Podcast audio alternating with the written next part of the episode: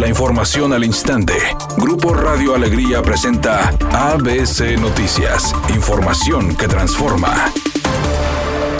El director del Instituto de Control Vehicular, Rubén Zaragoza, informó que existen propietarios de vehículos que optan por no realizar el trámite de placas y sustituirlas por cartones o papel, pese a que se trata de un documento oficial y su réplica no autorizada representa un delito, agregando que en los últimos días se han detenido a cinco personas por esta situación, señalando que la gente incurre en esta falta por moda y simular la apariencia como en Europa.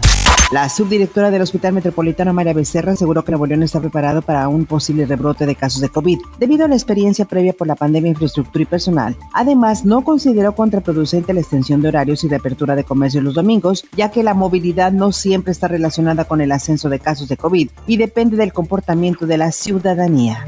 El presidente López Obrador informó que 25 gobernadores del país ya se adhirieron al Acuerdo Nacional por la Democracia, cuyo propósito es no intervenir ni apoyar a ningún candidato de ningún partido, impedir la compra de votos, evitar el acarreo de votantes, no solapar a mapaches electorales y, por supuesto, no desviar recursos públicos a campañas. Reiteró López Obrador que los delitos electorales están considerados en la Constitución como graves y se castigan con cárcel.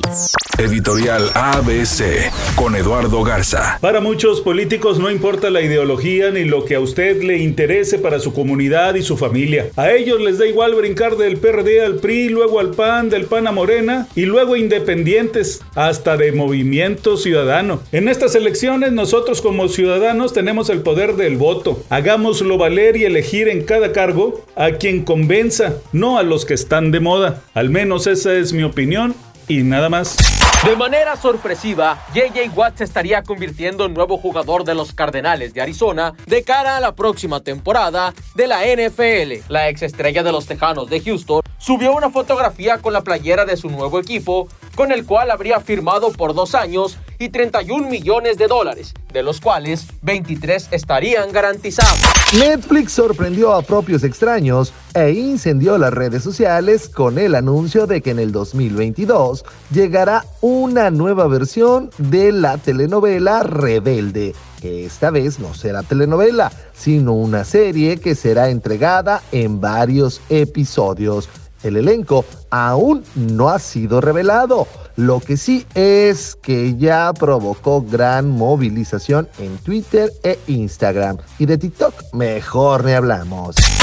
Vialidad fluida en la mayor parte del área metropolitana. Sin embargo, a esta hora de la tarde existen algunos puntos con complicaciones viales. Uno de ellos se presenta sobre la avenida Plutarco Elías Calles en el municipio de Guadalupe, donde los vehículos circulan a 20 kilómetros por hora. Tenga paciencia. Otro punto que presenta circulación lenta es en la avenida Ruiz Cortines, en su cruce con la autopista al aeropuerto. Esto debido a que un vehículo descompuesto está obstruyendo un carril de circulación. En el centro de Monterrey se presenta un embotellamiento sobre la avenida Madero, desde la calle Porfirio Díaz hasta la avenida Cuauhtémoc. Recuerda de siempre utilizar el cinturón de seguridad y respetar los señalamientos viales. Es un día con presencia de nubosidad. Se espera una temperatura máxima de 28 grados, una mínima de 14. Para mañana martes 2 de marzo se pronostica un día con escasa nubosidad, una temperatura máxima de 20 grados y una mínima de 12. La temperatura actual en el centro de Monterrey 20 grados.